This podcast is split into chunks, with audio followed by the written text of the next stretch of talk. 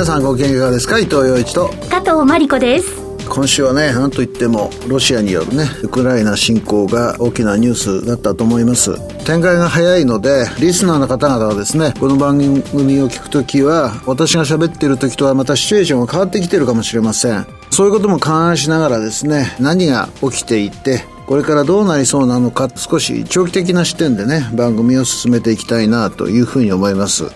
伊藤洋一のラウンドアップワールドナウ。この番組は商社機能と製造業を融合する総合企業アルコニックスと IT 都心不動産で価値を創造する企業プロパティエージェントの提供でお送りします。子供の頃に思い描いた未来の世界。空飛ぶ車でドライブ。ロボットと鬼ごっこ行きたいところへ瞬間移動。綺麗な星を見に宇宙旅行。遥か遠くだった夢のような世界。少しずつ近づいているように思いませんか？あの頃の夢を今。気づけばそこにアルコニックス。未来を描くリーディングカンパニーです。伊藤洋一のラウンドアップワールドナウ。一週間の主な出来事をピックアップして伊藤さんに解説していただきます。はい、その前に番組が選んだ今週のニュースファイルです。ロシアがウクライナへの軍事侵攻を開始しました。プーチン大統領は国営テレビで放送したビデオ声明で、ウクライナ政権によるジェノサイドから人々を保護すると軍事行動を正当化するとともに我々の抗議にもかかわらず NATO は拡大を続けてきたとアメリカなど NATO 諸国を批判しました。アメリカのバイデン大統領はホワイトハウスで演説しプーチン大統領は侵略者だ戦争を選択した。強力な追加制裁と新たな輸出制限を承認すると表明しました。G7 首脳はテレビ会議形式で緊急協議を行い G7 として厳しい強調された経済金融制裁を実施するとの共同声明を発表しました。これはですね今週最大のニュースなのでポイントの1のところで取り上げたいというふうに思います。世界の株式相場はロシアのウクライナへの侵攻を嫌気して急落しました。金曜日の日経平均の大引けは先週末より640円余り安い26,476円50銭でしたマーケットが今後どうなるか何をマーケットは見ているのかという点についてはポイントの2で取り上げたいと思います中国政府は北京で在中国日本大使館員を一時拘束しました日本政府は外交官の不逮捕特権や財産保護を定めたウィーン条約に違反するとして厳重に抗議しましたが、中国側は日本の外交官が身分と合致しない活動をした。中国の関係部門は法律に基づいて調査、質問した。日本側は中国の法律を尊重し、中国に駐在する外交官の言動を厳しく管理すべきだと反論しました。これはもう開き直りでしょう。やっぱりね、不逮捕特権っていうのは日本でも海外からの外交官に厳正にこう守られているシステムだし、それは国際的にも認められてるわけですよね。ただちょっと私があれと思ったのは、身分に合致しない活動って何かなと。反中国的な集会に参加したのか、もうちょっと違う活動だったのかね、そこら辺はちょっと疑問として残るなというふうに思ってます。作業服と関連用品大手のワークマンは、都心部の店舗を今後10年で2倍の100店に増やします。今年4月にも東京銀座に初めて進出し、女性客を中心に顧客層の拡大を狙います。ユニクロなど郊外を中心に成長した専門店は都心部への出店でブランドイメージや認知度を向上させてきた経緯があり、ワークマンも都心部への出店で成長加速を狙います。僕はねあのワークマンってあまり知らなかったんですけれどもある時三を見つけてねお本当にこれ働く人のための衣装を揃えてるなというふうに思いましたよねとにかく作業系の服が多いんですよでも今度銀座にですね店を出すっていうことになるとおしゃれな 作業着みたいなねそういうのになるのかなと思ってまして名前もストレートでいいじゃないですか。ユニクロって言うとなんかよくわからんけど、ワークマンって言うと、あ、そうだという感じでね、ちょっと注目してみたいなというふうに思いますよね。企業がデータを保存する記憶媒体として、磁気テープが再び活用されています。読み取りしにくいなど使い勝手が悪く、消費者向け商品は姿を消しましたが、サイバー攻撃に強く消費電力が少ないことから、データのバックアップ用として再び注目を集めています。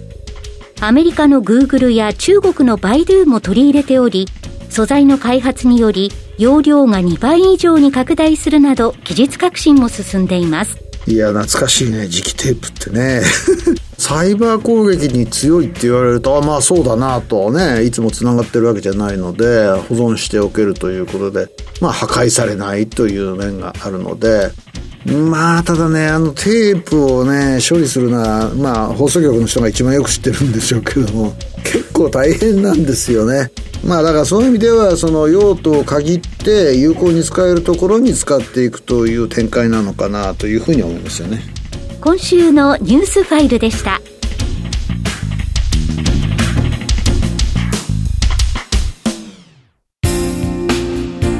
不動産投資って難しいイメージがありませんか？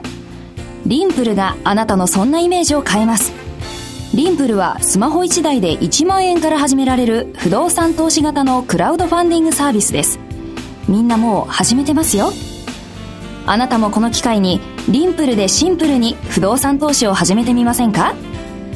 投資は片手でやる時代、リンプルでシンプルに。詳しくはリンプルで検索。それでは主なニュースを伊藤さんに解説していただきます。はじめは、ロシアがウクライナへの軍事侵攻を開始しました。これからどうなるんでしょうか？現時点の私の見方はですね、次のようなものです。ロシアはですね、二つのことを狙っているというふうに思いますね。一つはですね、クリミア半島、これ2014年に併合しました。で、今回はですね、二つの州の一部の親ロシア派勢力の支配地域の独立を認めるという形にしましたよね。両方の州全体をですね、地域全体を親ロ派勢力の支配下に置く、そのためにロシア軍も力を貸す。で、将来はですね、この地域をですね、ロシアに編入するんではないかというふうに思いますね。ロシアがよく使う手としてはですね、ロシア系住民のですね、要請によりということですね、今回の独立というのも国家から出された独立要請をロシアの議会が承認して、議会がプーチン大統領に承認してやってくれと言って、お分かったっつって承認したわけですよね。私はですね、実質的にロシアの領土が拡大する可能性が高いというふうに思います。まあもちろん時間かかりますけどね。で、二つ目は、住民の保護だということを前面に押し立てながら、実は、プーチン大統領の歴史観をですね、具現するための軍事行動というのをウクライナの西部でも始めているというふうに思います。で、それはですね、NATO の加盟なんかを進めてですね、もしかしたらロシアに歯を向くかのようなウクライナを二度と作らせないという方向でワークしてると思いますね。主要なトップをすげ替えて、傀儡政権を作るんじゃないかと。富士さんの発言で注目したのは占領はしないとこう言っているので、はい、占領しないってことはどういうことかっていうと、ロシアは直接統治ではなくて、ウクライナに新しい政権を作ろうということだと思います。で、作った上でですね、何らかの形で選挙を実施して、それが公正なものになるかどうかは全然わからないんだけれども、これは合法的な政府ですよという形でですね、各国に承認を求めて、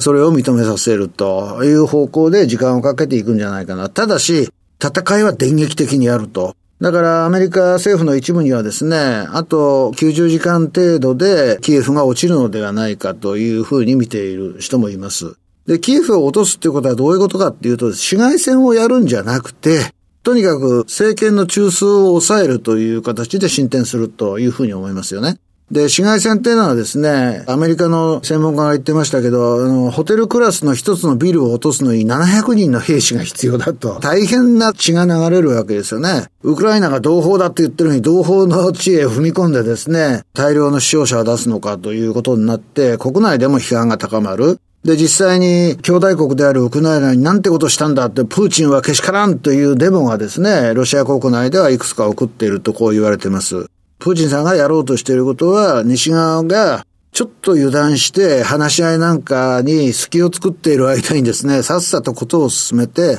ファクトを積み上げていくということなんじゃないかなというふうに思います。でね、今回思ったのは、非常に周到に仕組まれた段取りを詰めに詰めた上での電撃作戦だったというふうに思いますね。で、それは最終的には西側が相手にしないような論理であっても、例えばロシア系住民がジェノサイドに遭っているって、それは誰も言ってないわけですよね。だけども、そういうことがあるから俺たちは動いたんだって一方で言いながら、その一方で彼の歴史観に合ったような形でですね、ウクライナを変えていく。で、結果として、プーチンさんが主張する完全体としてのロシアを作っていくという方向に行ってるんだろうと思います。今までと全く違うウクライナになるということです。ロシア支配下のウクライナっていうことですね。アメリカもですね、NATO の加盟国でもないのに戦争をやる余裕はないし、国民もそれに反対している。批判的だということになると動けない。せいぜいやれるのは、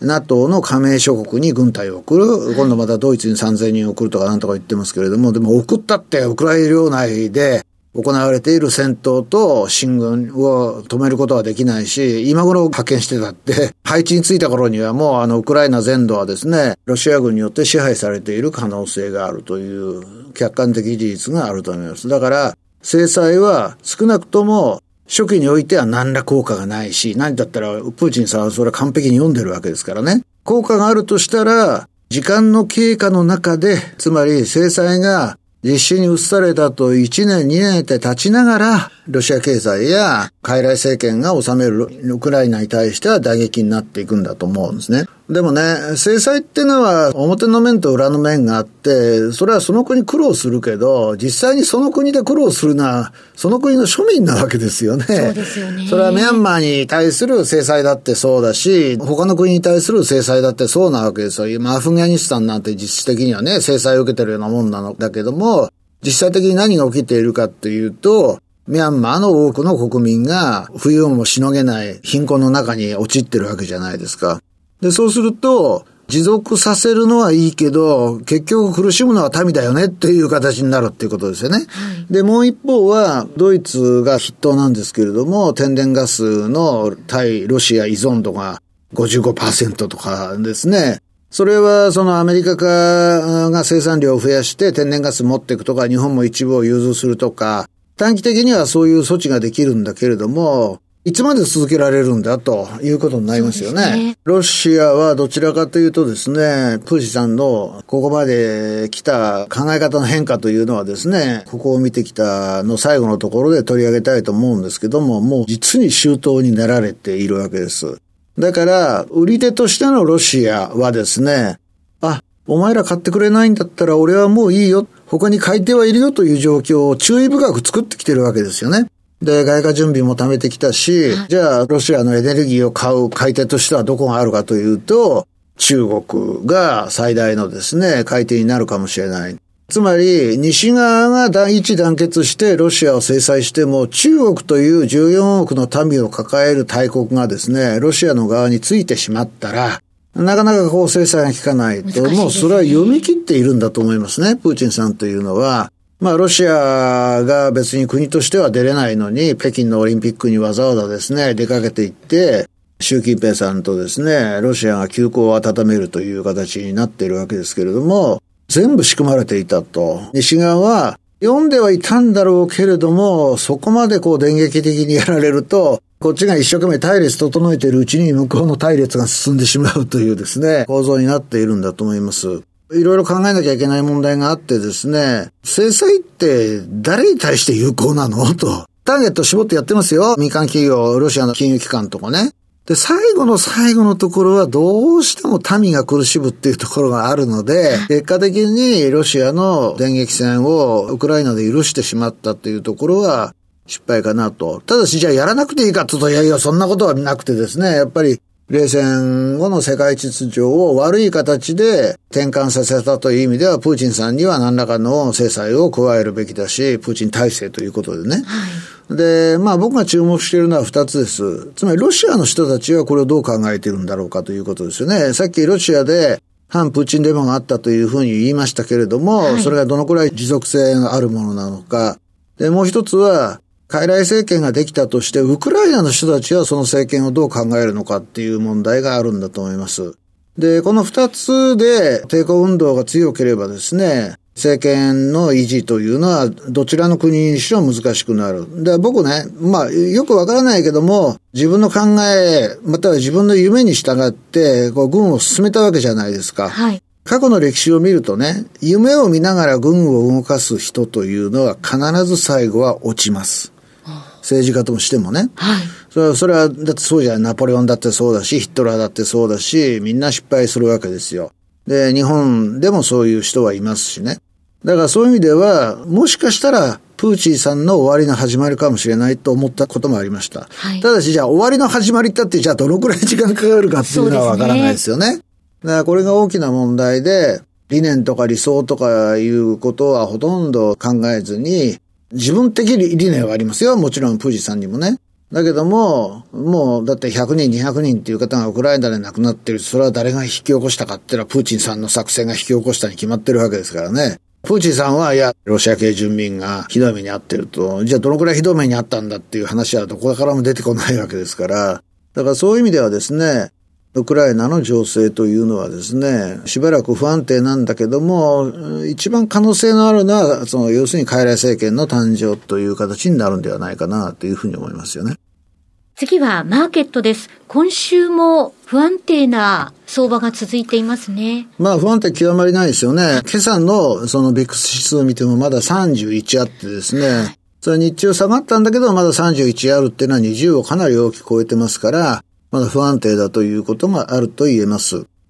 でね、相場用語には、 sell the rumor, buy the fact というのがあってですね、はい、まあその反対もあるんですけれども、つまり噂のうちは売りなんだけど、実際にそれが起きたら、その結末はだんだん見えてくるので買いだという。木曜日のニューヨークが典型的にそうで、かなり、えー、朝方はですね、800ドルぐらいダウで下がってたんですけれども、でその後ですね、最後の最後に、最後の30分間に動いたんだと思いますけれども、ドスンと上がってですね、100ドル近い上げになったと。あいうことがあります。で、ナズダックなんかね、470だったっけな、なんだかもう忘れましたけれども、相当上がったし、S&P も上がったと。だから、ロシア軍の侵攻が進めば進むほどマーケットは落ち着いてきた、テイクリスクの方向に戻ったということだと思いますね。はい。で、いい割の問題は別ですよ。倫理の問題は別としてですね、マーケットはこう考えたんだろうと私は推測します。はい、つまり、ロシア寄りの政権がウクライナにできていて、ロシアの勢力がまだまだウクライナの情勢変化をまだまだ傍観していた。まあ、ジョージアとかにはですね、手を出したんですけれども、まあ、5、6年前だったかな、ゼレンスキーさんが出てくる前だから、まだそのウクライナ加盟希望って言ってたんですね。ゼレンスキーさんはウクライナの NATO 加入を公約という形で大統領になってますから、ロシアは動かざるを得なくなったと思うんだけど、まあその前の状況に戻るだけなのかなと。つまり傀儡政権は NATO には加入したいなんて絶対言わないわけなんだけれども、はいウクライナという国の大部分の領土はそのままでありますよというところが見えてきてるんだと思いますね。で、そうすると、お互いに制裁かけ合ってるけど、まあ、ロシアもね、アメリカに対する制裁やってるわけじゃないですか。中国もアメリカに対する制裁やってるんだけれども、そこで落ち着いたかというふうにマーケットは考えた可能性があると思うんですね。で、これはわかりませんよ。だって、なんだかんだ言ってですね、ロシアがウクライナの国境を越えて軍を展開するような事態であれば、また全くシナリオが変わってきてしまうので、不安定感は残るんだけれども、マーケットとしては、あ、そこが落としどころと思ったと思うんですね。はい、で、そうすると、セルザルーマーの間に下がってしまった相場水準から見ると、今の株価は買いだよねと考えた人がですね、多くて、ドーンと引け際にかけて反発したんだと思います。で、それを受けて東京も505円ぐらいかな。はい、今日は上げたという展開ですね。じゃあこのまま暗越続けるかというとそんなことは全然なくてですね、今西側が次々に打ち出している制裁の中身が、例えば傀儡政権作ったとなるとまたこう違ってくるじゃないですか。また制裁がね、今度はウクライナに対して行われるということになりますね。ウクライナの傀儡政権に対して制裁が行われるということになりますよね。だからまだ変化はもちろんあるんですけれども、相場の大きな変動の中ではですね、指数は大きく変動してるんだけど、個々の銘柄を見るとですね、東京マーケットはやっぱりかなり注目すべき銘柄がいくつか出ていて、逆の動きをしてた銘柄もあるんですね。つまり全体が下がってる時に、個別銘柄としてはドスンと上がっていたような銘柄もあったし、はい、マーケットの参加している方々としてはそういうのを見つけながらですね、この難局を乗り切っていくと。まあ、あとポジションの回転の速さですかね。ただただじっとしてて、いつか戻るだろうっていうのはなかなかこの時期では難しいし、そもそも今年はですね、もう何回も言ってるんですけど、指数的なポジションで相場の上昇を待つという局面ではないので、まあそれの方が安心だっていう、それしか買えないっていう人もいっぱいいると思うんですけれども、少し目をね、今の世界の変化の中で、この銘柄はどうなのかという観点で、物事を見ていくっていうことが必要なのかなというふうに思いますよね。今週のニュースファイルでした。子供の頃に思い描いた未来の世界。空飛ぶ車でドライブロボットと鬼ごっこ行きたいところへ瞬間移動綺麗な星を見に宇宙旅行遥か遠くだった夢のような世界。少しずつ近づいているように思いませんか？あの頃の夢を今気づけばそこにアルコニックス。未来を描くリーディングカンパニーです。今週のここを見てきたこれを見てきたのコーナーです。伊藤さんに最近の街歩き、食べ歩き、旅の印象について語っていただきます。まあね、いつもそう、どこ行った、そこ行ったっていうのばかりやってるんで、ウクライナの危機がね、表面化したので、私ちょっと最近思っていることがあるので、それを申し上げようかなと思ってるんですよ。はい。それは何かというとね、二つのですね、二大権威主義大国に、プーチンさんと習近平さんがいらっしゃるわけじゃないですか。はい、で、この二人はね、要するに若い時代に新産を舐めたというところでは非常に似てるんですよ。習近平さんはね、文化大革命に巻き込まれて、お父さんが習中君というですね、偉かったがゆえに、習近平さんは下放されてですね、田舎で過ごした、ほとんど教育も受けてないような状況で、今があるわけですよね。はい、だからそういう意味では、結構苦しい青春時代を送っているということだと思います。で、プーチンさんはね、要するに KGB の大学を出て配属されたのが東ドイツ。まだソ連邦が勢力を保っていた頃なわけですよ。でも1989年にベルリンの壁が落ちてね、はい、東ドイツが長い時間を置かずしてドイツに統一される西ドイツと合体するという形になるとですね、KGB の居場所はなくなったので、プーチンさんはサンクトペテルブルクに帰るわけですよね。だからその時に彼が置かれていた状況っていうのは想像するとですね、相当自分でも一体俺は今まで何してたんだろうってね。自分の居場所はこの国にはない。だから母国に帰らなきゃいけないんだけども、ソ連という大きなその連合体を支えるね、KGB というのがどういう存在になるんだろうか。まあ、まあ、惨めな気持ちでロシアに帰ったんだろうと思いますね。はい、で、勢いようとは変わりませんよね。ねだから自分が所属してた国が解体するわけだから。プーチンさんもその段階でですね、自分を東ドイツから結果的に追い払うような形になった西っていうのはどういう国々なのかと、どういう理念を掲げていて、それは自分にとってはどういう意味合いなんだろうかっていうことを考えながらロシアに戻って、まあ結果的に今の大統領になるわけですよね。プーチンさんもそういう意味では非常に屈辱の青春時代を精神的にはね、送った経緯があるということだと思います。で、その二人がですね、プーチンさんは20年、習近平さんは10年トップにいるわけじゃないですか。はい、で時間の経過が結構大きいですよね。20年つったら50歳の人が70歳になるわけで、何が起きるかっていうと、思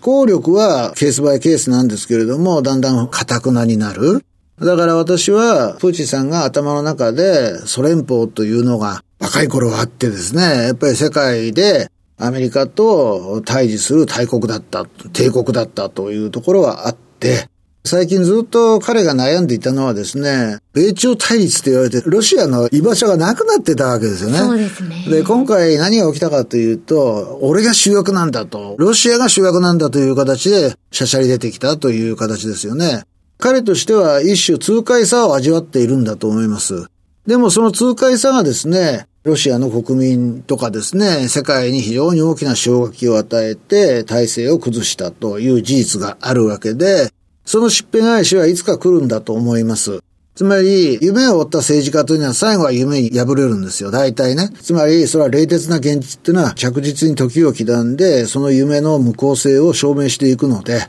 だからそういう意味ではですね、プーチンさんがあと何年やるかわからないけども、ますます頭を固くする中で、どんなことをしかねないかなというのが心配なんですね。とってまあ強権性や権威主義的な体制を強めるでしょうから、それと同じように習近平さんもですね、どういうふうに生き様としてきたかというと、防衛兵にいじめられてですね、下放されて、で、だんだんだんだん上がってくる中でですね、ずーっと台湾周りの州のトップをやってたりした時期が長かったんですよね。だから、そのプロセスの中で台湾問題は俺が解決しなきゃいけないというような誤った印象をね、持っているとしたら、プーチンさんが行っている今の仮的な成功を見てですね、俺もトライする必要があるんじゃないかというふうに見ていく可能性がある。つまり、2022年じゃないですか、今ね。で、習近平さんが再任されるとすると、次は2027年、4期目どうするかという話になりますよね。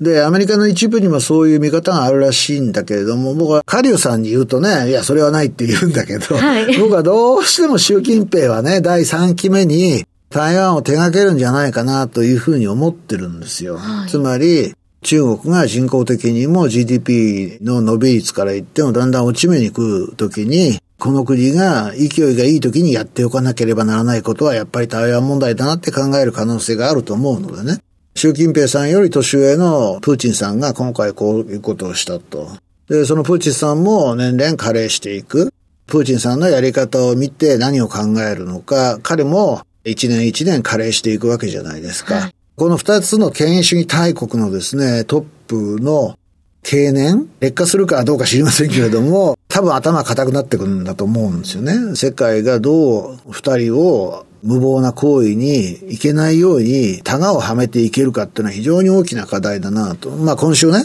ウクライナ情勢を見ながらね、そんなことを考えてました。今週のここを見てきた、これを見てきたは、プーチンと習近平でした。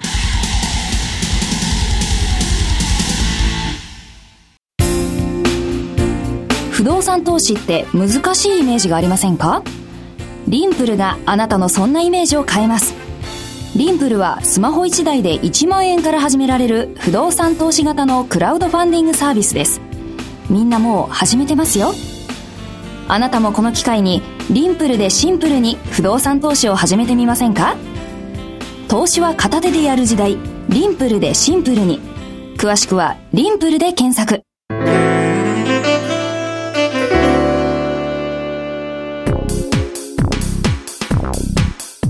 伊藤洋一のラウンドアップワールドナウ。この番組は商社機能と製造業を融合する総合企業アルコニックスと IT 都心不動産で価値を創造する企業プロパティエージェントの提供でお送りしました。土日は結構暖かいらしいですよ。ね気温上がるようですね。16とか7とかね。花粉、うん、来るでしょう。来るでしょうだけども、私はもう2週間も前から薬飲み始めてますからね準備万端かなという感じで、はい。どんと来いっていう感じでね 構えていこうかなというふうに思います。薬を忘れないようにしてですね服用しながらこの難しい時期をね 乗り越えていきたいなというふうに思います。というわけで伊藤洋一と加藤真理子でした。アテブレーベオブリガード。